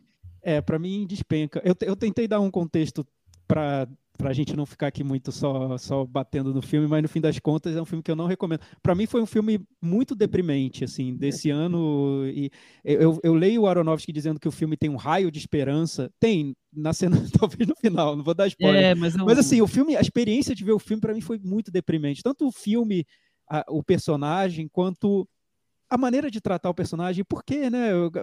Por que usar todos esses recursos? Por que tentar levar o, o espectador para o fundo do poço dessa maneira? É, qual é o, o custo de ver esse filme, né? Para mim foi, foi é, deprimente. E, e, eu acho que ele não ia bem, e ainda essas viradas que ele dá para o filme não, não, ajudam, pelo contrário, acho que vão prejudicando. Então, não, e a baleia acho caiu. Assim, e eu acho o seguinte, eu acho que eu acho assim, o personagem, a natureza do personagem já é de, enfim, não é uma natureza que vai cativar ninguém, mas assim, a maneira, para mim, o problema não é o personagem, é a maneira que se constrói aquela história, que se conta essa história que, e se, se caracteriza esse personagem. Aí sim, eu acho que a gente tem um, um problema que é meio que uma coisa, uma visão exploratória de um personagem que já é para comover mesmo, né? É, e ele, e ele trata o personagem como um, um, anjo, né? Um personagem que vai ganhando uma bondade, porque ele, ele, nessa semana, dessa última semana dele de vida, né, que a gente já descobre no início do filme, ele vai querendo resolver todos os problemas dele, superar todas as questões. Então, é, né, é muito simples a maneira de tratar um personagem que parecia ser mais complexo um pouquinho, né? Até pela situação em que ele, que ele se encontra e pelos traumas que ele teve na vida. Chega dessa pizza aí, vamos partir para Entre Mulheres, vamos ver muitas mulheres falando agora. Sarah Polley, que é uma atriz que depois que se tornou diretora começou a ser talvez com um nome mais forte do que ela era como, como atriz, não que ela não, não fosse uma boa atriz, mas ela tem conseguido bons impactos. E Cris, essa história aí do é, baseada num romance da Miriam Toyles, o que, que você achou de Entre Mulheres? Bom, é, além da Sarah Polley, o que a gente tem por trás do Entre Mulheres é a Frances McDormand, que é uma das idealizadoras desse projeto. Eu acho que talvez um dos grandes nomes desse movimento das mulheres em Hollywood, de você colocar conteúdos que falem sobre as questões femininas. Ela vem com uma força muito grande na, na indústria, vem com esse lado, desde Três Anúncios para um Crime, o Nomadland, ela foi ganhando muita, muita força na, na indústria, né? Enfim, entre, entre os pares para para trazer esse tipo de esse tipo de filme que fale sobre questões femininas mesmo. Então, o Entre Mulheres é muito um, um, produto dessa necessidade de discutir, de trazer temas que vieram à tona desde a questão do Me Too. A gente falou muito no A Baleia sobre essa situação do filme que é baseado no, no teatro. Esse é um filme baseado num, num livro, né? Women Talking. E eu acho, de novo, que você tem uma, uma, uma, situação bem teatral aqui. O jeito que o filme é construído me parece muito uma reconstituição bem teatral. O, o nome em inglês, né, Mulheres Falando, é uma síntese perfeita do filme. A gente tem uma, uma grande DR de mulheres, uma grande discussão de valores, de mulheres com personalidades diferentes, mas que estão sofrendo pelo mesmo motivo e, e reagindo de formas diferentes a abusos, a ataques, e é, é uma discussão para que elas se entendam em como elas vão responder a isso dentro de uma comunidade religiosa e extremamente conservadora. É, bom, um filme foi lançado em naqueles festivais Telluride em Toronto, né? Então, desde o começo já estava ali no radar do Oscar. É, acho que talvez o nome dessa altura também ajudasse a isso, né, Chico? É, pois é. Eu acho que o, o filme ele já chegou com uma ocupando uma vaga, né? Essa vaga nessa, nesse processo de discussão desses temas femininos, é, nessa, nesse processo de discussão da, da violência que as mulheres sofrem todos os dias. E quando eu assisti ao filme, uma coisa que me impactou muito foi que logo no começo ele, ela coloca o título, Women, Women Talking, né? Mulheres falando, mulheres conversando. E eu achei isso, pô, que força que isso tem, né? Tipo assim, é, é, é, quase como silêncio, mulheres conversando, tipo, pare, mulheres conversando. É, porque elas estão finalmente decidindo o que, é, que, que, atitude elas vão tomar, o que, é que elas vão fazer. Eu achei isso um. É quase. Só, só o fato da, é, de batizar o projeto assim, você tem uma. Um, um, um, posicionamento, né, uma tomada de posição. E aí eu acho muito interessante que é um filme que é, pede que as pessoas parem para ouvir as mulheres conversando. É importante, eu acho importante esse movimento que o filme é, oferece logo de cara, assim, ó, pare, agora são as mulheres que estão falando. Olha, Isso Chico, você sabe que a Sarah Polley falou que ficou com vontade, pensou, passou pela cabeça dela de trocar o, o, nome do filme, achando que poderia criar rejeição. Mas ela falou: não, exatamente o que você falou, não, é, é também uma forma de se posicionar, colocar esse título para o filme. E outra coisa que eu acho legal, que está logo no começo, é que ela fala assim, é, como é que é? Um fruto da imaginação feminina, né? Baseado num fruto da imaginação feminina, querendo... Isso. Né? Essa é a versão ah, das é. mulheres. É, e, e, e, isso até agora reforça, eu não, tinha, não lembrava mais desse quase subtítulo, né? Uhum. É, reforça o que eu ia falar, porque assim, o que, o que acontece logo depois é que a gente vai para uma comunidade fechada religiosa, que a gente tem algumas informações, mas não tantas assim, é, onde as, você entende que teve, teve tem uma sequência de, de, atos violentos dos homens contra as mulheres, né, que acontece o tempo inteiro ali, é, e as mulheres resolvem tomar um posicionamento, é, e elas vão decidir, etc e tal. E as mulheres, nessas conversas em que elas vão decidir o que, que o que fazer, tem três opções, né? Não quer não fazer nada, perdoar, é, ficar e lutar e ir embora. É, aí começa cada uma dando sua, a sua tese, a sua, a sua é, defendendo o que, o que acha que tem que ser feito, etc. e tal. E aí eu fiquei pensando, poxa, tá por uma comunidade fechada, religiosa, esse texto, acho o texto até bem escrito, muito bem escrito, mas acho que é um texto que não está combinando com as personagens. Acho que está assim, pô, são, são mulheres teoricamente, mulheres simples de comunidades fechadas, que têm um pensamento religioso muito forte, que tem esse, esse histórico de submissão ao homem ali muito forte, assim, mas elas têm discursos muito prontos. Só que aí, quando você. Eu, eu volto para o título, aí o título é Women Talking. Então.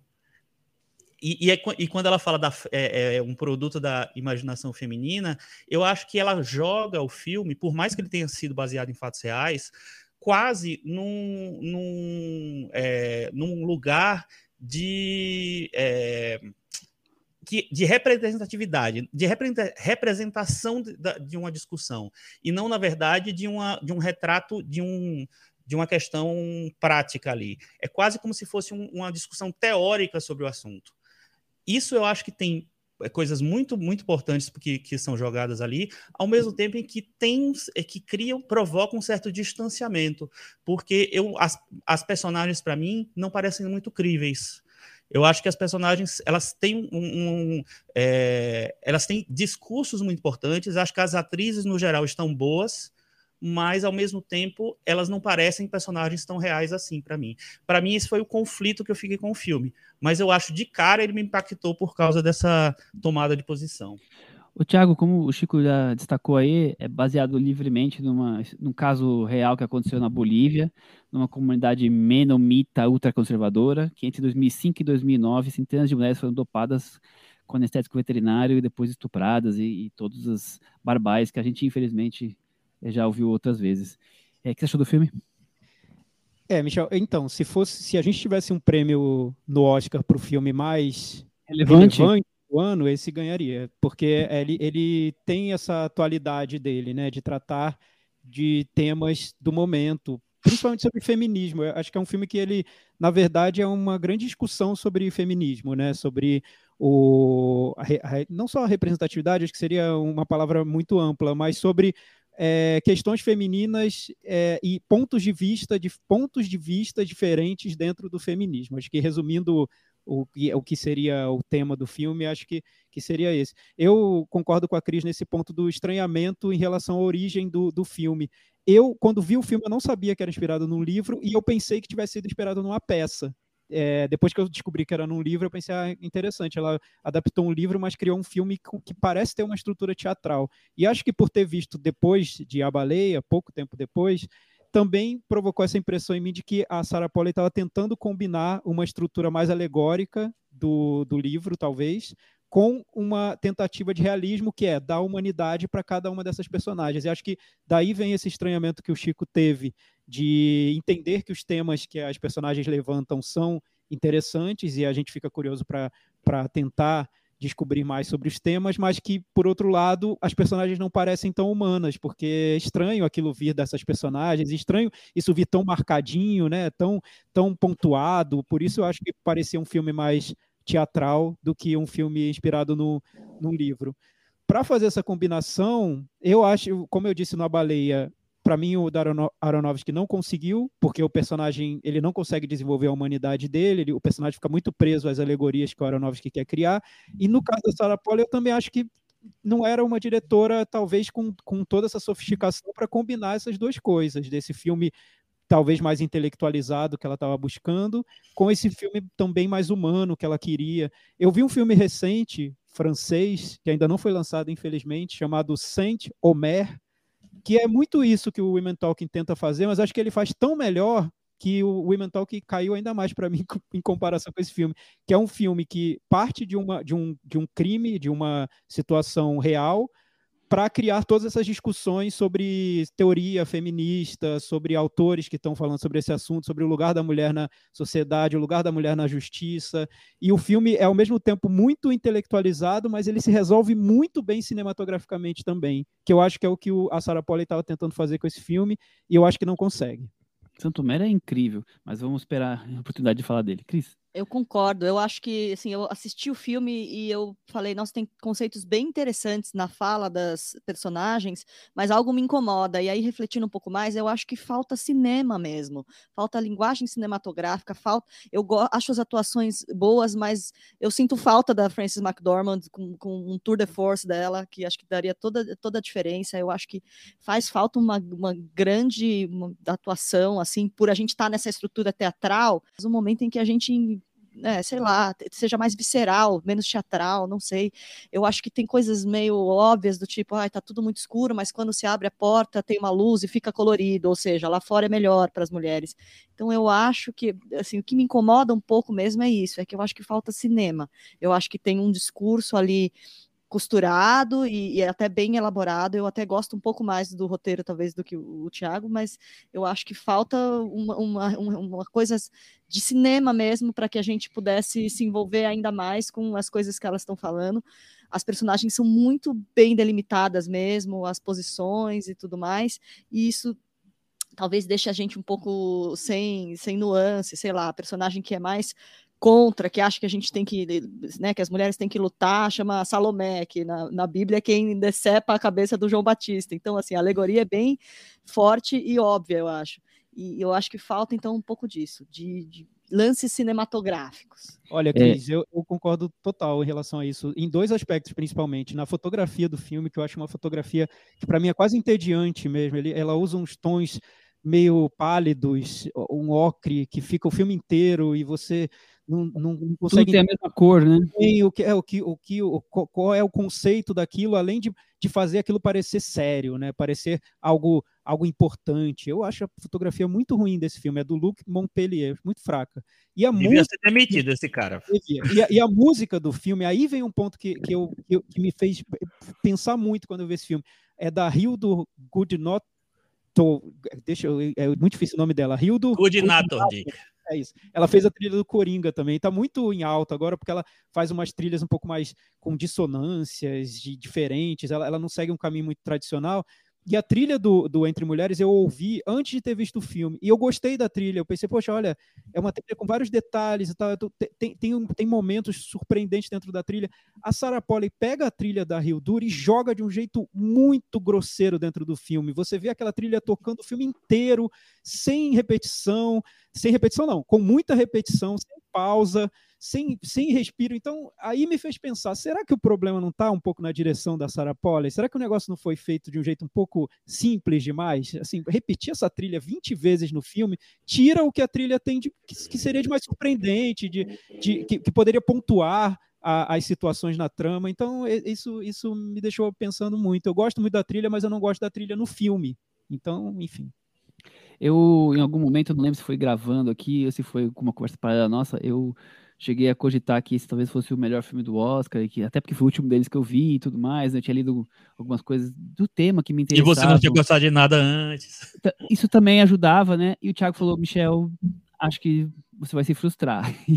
e, realmente é o que vocês falaram, eu, eu assino embaixo tudo que a Cris comentou, é, eu acho que é um tema poderosíssimo, é, uma, é uma, é um discurso que precisa ser é, explicitado, falado. Gente, isso aconteceu de verdade em 2009, é, ontem praticamente estava acontecendo um negócio desse. Aliás, deve estar acontecendo hoje em algum lugar, é, não, não, é uma coisa que acabou. Então, é, é muito necessário. Agora, como o filme é feito, o tom é, sereno demais que a Sarah Polley coloca, essa coisa da fotografia que quase que não dá cor para nada, para talvez tirar qualquer atenção extra e você focar só nas mulheres, do que elas estão falando, naquele conteúdo que é, é volto a falar, poderosíssimo, é, mas essa coisa da fala por fala por fala por fala e, e você às vezes se repete, né? Porque é, a partir do momento que são as mesmas personagens, elas vão indo e voltando no, no, nas suas opiniões, que não, não vão é, variando muito, então você vai se tornando meio repetitivo, cansativo,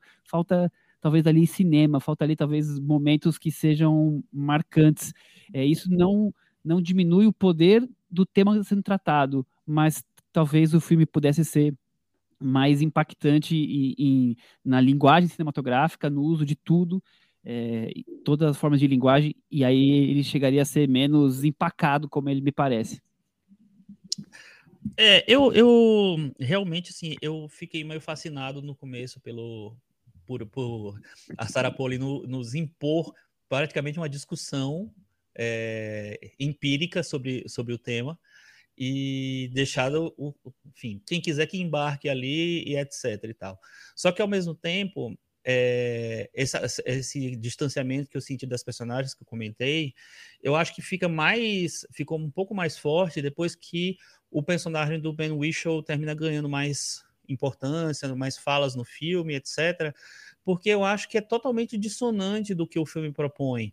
É, no final, você tem o personagem que é mais cativante, e isso se refletiu na temporada de prêmios. Ele foi o cara mais lembrado, indicado é, no, pelos, pelos críticos, etc é o personagem do homem, num filme que é para ser sobre 50 as mulheres. mulheres e um homem, né? É. Então ele termina, ele termina sendo o personagem que tem um pouco mais de nuance, porque ele não tá. Ele, como ele não, não tem a obrigação de discurso, é, o personagem termina sendo um personagem que tem um pouco mais de, de nuance ali. Tem leveza, é, né? Eu acho que tem leveza ali. E ao mesmo tempo é o personagem mais dispensável. Porque, na verdade, é assim, se são as mulheres conversando ali, porque eles não, não, não nomeiam uma mulher para assumir aquele papel que ele assume no filme? Então, e o romance que ele tem também, eu acho que, que destoa da proposta do filme, eu não sei. É, eu me incomodei um pouco com isso também. É, agora, sim, é aquela coisa, eu eu sou muito simpática a Sarah Polley desde sempre, por mais que ela acho que tem altos e baixos, eu acho que ela consegue algumas coisas interessantes ali. É, e eu gosto do dela, tipo assim, bater a, a, a, mão na mesa e dizer assim, agora deixa que eu que eu vou. Eu, é, é a minha vez de falar com vocês, assim. Agora, não sei se ela falou tudo que ela queria. Vamos ver. Ô Chico, eu também gosto da Sarah Polley, principalmente do documentário que ela fez, o Stories We Tell. Eu, eu recomendo que, que se esse veja é esse bom. filme. Eu gosto desse filme. O Longe dela, que é o filme que ela fez sobre Alzheimer, eu já não vejo algum, alguns probleminhas de tom. Às vezes eu acho que ela carrega um pouco a mão dela. Nessa Essa história de, de carreira, né, é, e nessa história de buscar um melodrama, mas qual melodrama, né? O melodrama é- tem muita armadilha mesmo, né? Você entra para fazer o melodrama e às vezes você escorrega no tom, e eu acho que foi o que, ela, que aconteceu no, no Longe dela. Sobre o personagem masculino, Chico, também achei bem interessante, eu, eu reparei isso que você comentou, de o personagem ter mais nuances. O que eu acho que acontece com o personagem masculino no filme, se- sem querer dar uma de, de mansplaining aqui no programa, mas é porque tem linhas do feminismo que discutem qual é qual seria a posição do homem né, dentro do, do feminismo, né? Co- Como o homem se encaixa aí.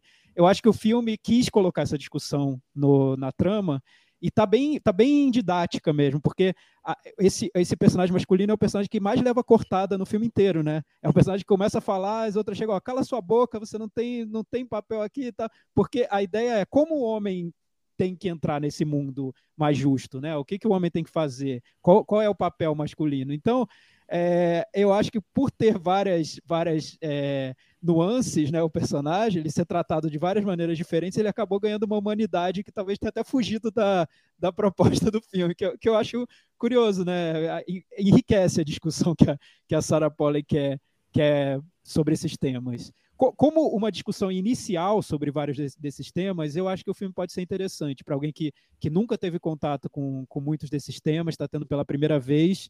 Esse filme pode ser uma, uma entrada, uma porta para que, que se saiba, se pesquise mais sobre esses assuntos, que, que, que se vá atrás dos livros, das autoras e tudo mais. É, pode ser isso, né? Talvez tenha sido essa a intenção. Para quem conhece muito esses temas, eu acho que o filme pode irritar em alguns pontos, porque ele pode parecer muito didático e muito simples. Para quem já leu muito sobre isso, para quem conhece, pode ser muito simples. Então, eu, eu não recomendaria também para quem, para quem já conhece muito sobre o tema, mas para quem não conhece muito, e, e também para homem ver, ver, eu acho que é interessante que os homens vejam esse filme entre mulheres. Para o público masculino é interessante esse filme também. É isso aí, vai ficar na varanda, Cris? Eu vou deixar na varanda, daquele jeito que você gosta, que não tá nem lá nem cá, que você não sabe que número coloca aí para sua tabela. Eu vou deixar ele na varanda por, por, por todas essas críticas, porque eu fiquei decepcionado com algumas coisas, mas ainda acho que ele é um filme importante e interessante, que vale a pena ser visto. Chico, O replay do seu comentário. Thiago Faria, É, eu acho que o filme é relevante por esses motivos que eu apontei, para um determinado público também, não para todos. Como cinema, eu achei ele fraco. Eu nem falei aqui dos momentos que eu vi a, a Sarah Polley tentando fazer um Terence Malick ali, porque eu quero poupá-la disso também.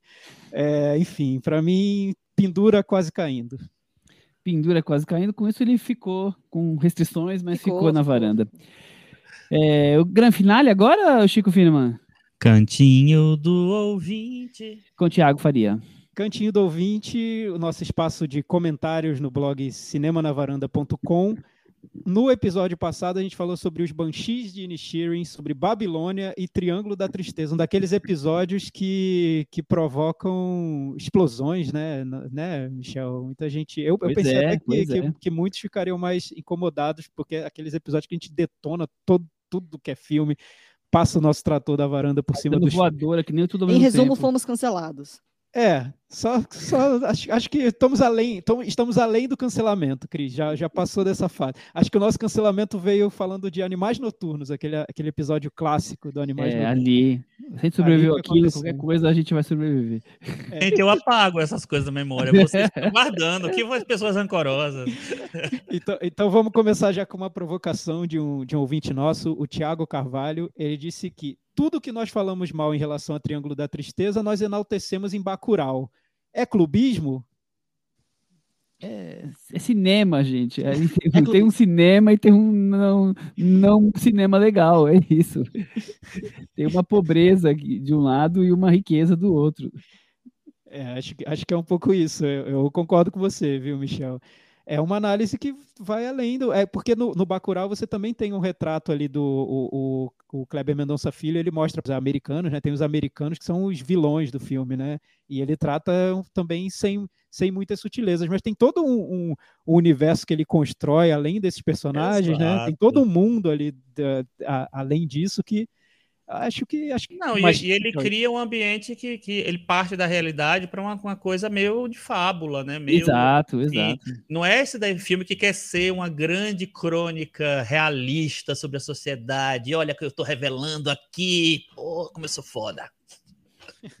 ah, me deixa.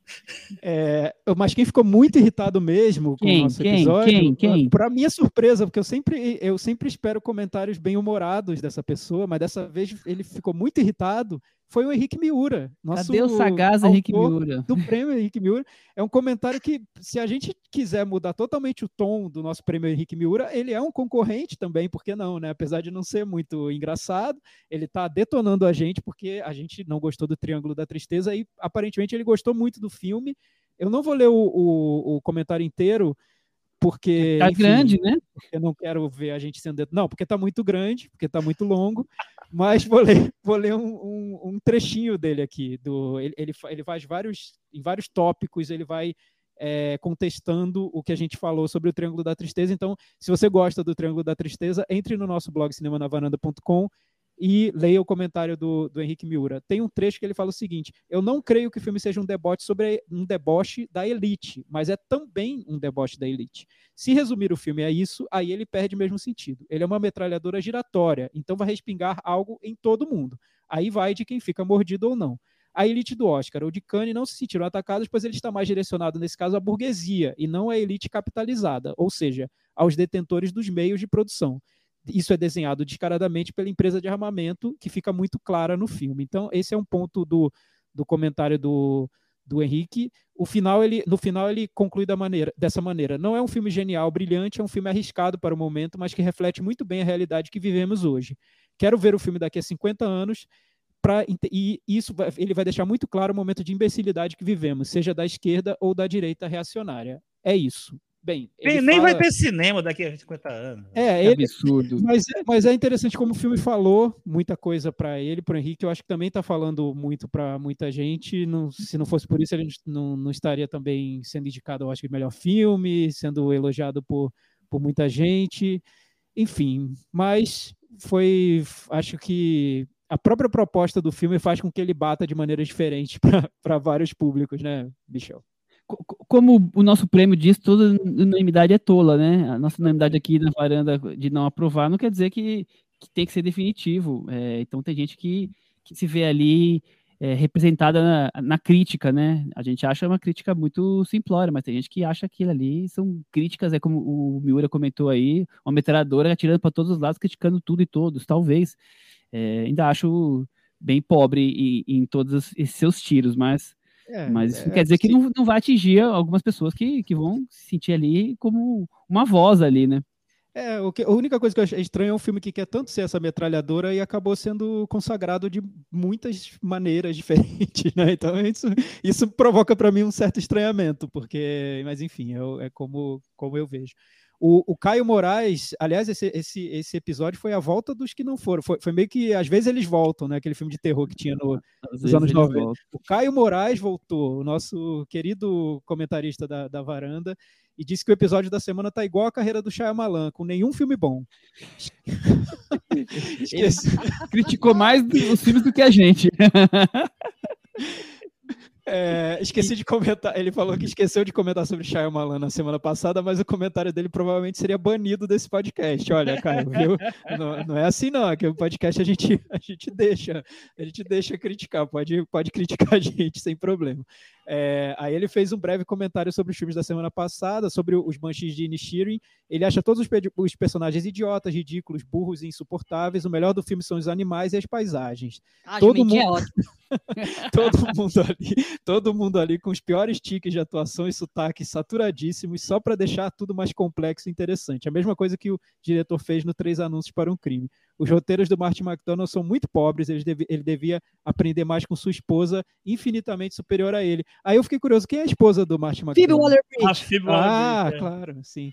Então, olha, o Caio, para não dizer que o Caio não gosta de nada, o Caio gosta do, Fleabag, né? Ó, tá, é, tá isso aí. O Caio gosta do Fleabag. Foi de Fleabag, com certeza detestou o, o Banshees. O Babilônia, ele, ele achou com mais de três horas de duração, que pareciam 20, é, faz uma bela homenagem à Vovó Zona 2 e à última temporada de American Horror Story. Se Bergman estivesse vivo, ele teria proibido a exibição desse filme em todas as línguas e levaria Damien Chazelle para o tribunal de Raia. o cinema do Damien. É eu, pensei, inspirado, hein? eu, eu pensei que o Caio gostasse do Damien Chazelle. Isso me surpreendeu. Eu tava pensando, enfim. Não O rolou, cine- não rolou. O cinema do Chazelle sempre foi pautado desde o início sobre um comentário da fama, do sucesso, das oportunidades que as artes proporcionam. No entanto, não adianta entregar esse mundo aos personagens e depois tirá-lo na mesma intensidade e terminar dizendo: ah, pelo menos eles fizeram filmes, olha que lindo. Me poupe, né? Sem contar os diálogos terríveis do Brad Pitt. Personagens arremessados na trama sem nenhum contexto, simplesmente para satisfazer fetiches do diretor com jazz, um trilhão de comentários sociais rasos e por aí vai. Enfim, muito triste um filme ter que escorar numa obra-prima para se tornar relevante e transgressor. Depois falam dos filmes de super-heróis. Bem, é isso. Depois ele, ele, ele detona também o Triângulo da Tristeza, mas esse eu nem vou falar porque a gente já falou tão mal desse. Eu, eu achei mais interessante o comentário dele sobre. De outros filmes, né? Legal. Eu gostei dessa parte de, de, de dizer que o Damien Chazelle está satisfazendo os fetiches com jazz. Boa, muito tem um boa. link com o La La Land, que o La La Land também, o personagem do Ryan Gosling era o, o jazzista. E, e no La La Land, o personagem do Ryan Gosling foi muito criticado, porque era um jazzista branco, né? Então muita gente falou, pô, olha o, o Damien Chazelle fazendo o protagonista é o jazzista branco e os personagens coadjuvantes são os negros do filme. Agora ele faz Aí- um negro que, que, que- que tem uma questão toda ali, né? Agora ele tentou, ele tentou se redimir. Bem, esse foi o comentário do, do Caio Moraes, que ele, ele aqui foi, foi uma catarse para o Caio Moraes. Mais um comentário É, que já está concorrendo, né? Mais um comentário né? concorrendo. Favorito, já tá Excelente. favorito, já. Muito Eu nem bom. lembro qual era meu favorito até As agora. pessoas pro- agora estão sem limite para comentar, os comentários enormes, enormes. Tudo bem, tá bom. que você- Manda, manda mais. Manda mais, manda mais Manda que tá mais, manda mais. Tratem Agora- como se fosse uma terapia e, e manda bala. Ô, Tiago, você não leu esse, mas eu, eu preciso ler essa frase que eu achei maravilhosa. É do Alisson Galiza. Colin, sobre o Banshees, né? Colin deve ter saído com a testa cheia de rugas, porque ele ficou com cara de cachorro molhado o filme todo. eu adorei. Esse já é favorito pro Pedro Henrique Miura, já. De novo, Alisson Galiza. Arregaçou. Demais, demais. Eu vou- eu- Ah. aqui, va- vamos, vamos, eu, eu vou ler os outros também, só, só agora, já que a gente está nos haters da varanda, né? Zoe, não sei se é, é a Zoe ou o Zoe, ele diz que adora esses episódios onde meus gostos e opiniões entram em conflito com os da varanda. Me sinto absurdamente provocado a pensar e repensar sobre determinados filmes. Falando em provocação, nesse meu primeiro comentário, só vim avisar que estou ansioso para ver a varanda espumando com os resultados do SEG no próximo episódio. Como grande fã de tudo em todo lugar ao mesmo tempo, acho bem cômico essa rejeição de vocês ao Pois, filme. pois é. Então você já se deliciou o, dia, o, o- episódio inteiro. É, A gente nem, se- nem ficou tão indignado assim, tava mais analisando. Acho do que, a gente, acho que a gente já aceitou que É, ganhou e acho- já acho- era. é, acho, que a gente já ele- aceitou. Ele, se surpreendido, porque o nosso tom foi bem, bem, bem sereno. Eu, eu tentei, Chupa! pelo menos. eu tentei, pelo menos, tá- usar um tom mais sereno, mais Não, centrado. já pra- já estou preparado psicologicamente já para isso. E Eu olha, e olha que eu, dos quatro aqui, foi a pessoa que mais gostou. Fui até conferir aqui. Eu fui o único que deixou na varanda na gravação. Olha, É. eu, eu Qual? sou- Tudo em todo lugar? É. É, Ah, fui até é, conferir. Enfim, a, a gente vai descobrir que o Michel foi abduzido em algum momento, mas tudo bem. Mas Não- é isso, a gente, a gente normalizou tudo, a vitória do tudo em todo lugar ao mesmo tempo. isso. Ela já, tá- como diz- dizem lá os economistas, ela já foi precificada aqui na varanda. Ah, gente com especificado, eu ia puxar até outros comentários, aí com especificado eu preciso terminar. Não, não- não- nada vai superar isso. tem, tem mais um que é o do Daniel Bandone, rapidinho, porque ele fala sobre o Oscar. Vocês acreditam que as sucessivas indicações do Matt McDonald é uma indicação de que o Oscar está buscando trabalhos mais autorais? Considero que o Oscar vem avançando na lista de indicados, trazendo filmes e diretoras interessantes. Entretanto, os premiados, na lista, quando você vê os premiados, isso passa muito longe de refletir a intenção do Oscar. Apenas Parasita é realmente um filme memorável. Porque apesar de uma lista de filmes e diretores indicados cada vez mais arejada, isso não se reflete no, na- no resultado da premiação. Filmes como Green Book, Nomadland e Coda ainda repetem uma tendência que vem dos anos 90, de filmes medianos vencendo. Quando você olha a lista dos- da década de 70, há grandes clássicos como Annie Hall, Poderoso Chefão, Operação França e por aí vai. E aí, Chico, acho que é para você. Não, eu acho que é um retrato do, do- da época, do ano, da temporada de premiações. Hoje em dia, a temporada de dos últimos muitos anos, a temporada de premiações, ela meio que, que determina, né? Nos anos 70 não tinha temporada de premiações, tinha tipo um ou dois prêmios antes que que nem seguiam tanto essa, essa lógica de influenciar Oscar. Então não tinha, o Oscar meio que definia. E os anos 70 realmente os, é, tinha um cinema um pouco mais autoral que estava mais é, difundido para todo mundo, assim. É, era normal. É, filmes, né? O Poderoso Chefão, a maior bilheteria do ano dele. Então, é. assim, é, é, era, era diferente, assim. Mas eu acho que o Oscar, é, ele se, se molda pelo, pelo o, o, retrato daquele ano. Por exemplo, em 2007, que não faz tanto tempo assim, o Onde os Tracos Não Têm Vez foi o vencedor, que é um filme autoral. Então, eu acho que isso varia. O, o, Parasita, como ele falou agora, também foi um filme que, enfim, quebrou todas as, as regras possíveis, né? É, mas é, é, eu acho que o Oscar tem essa tendência de ser uma coisa mais, de refletir um, um, gosto um pouco mais generalizado. Então é difícil que filmes mais autorais, que falem mais com públicos específicos, sejam premiados no Oscar. Acontece, mas é difícil. É isso aí. Até o próximo episódio. Tchau. Tchau. Tchau.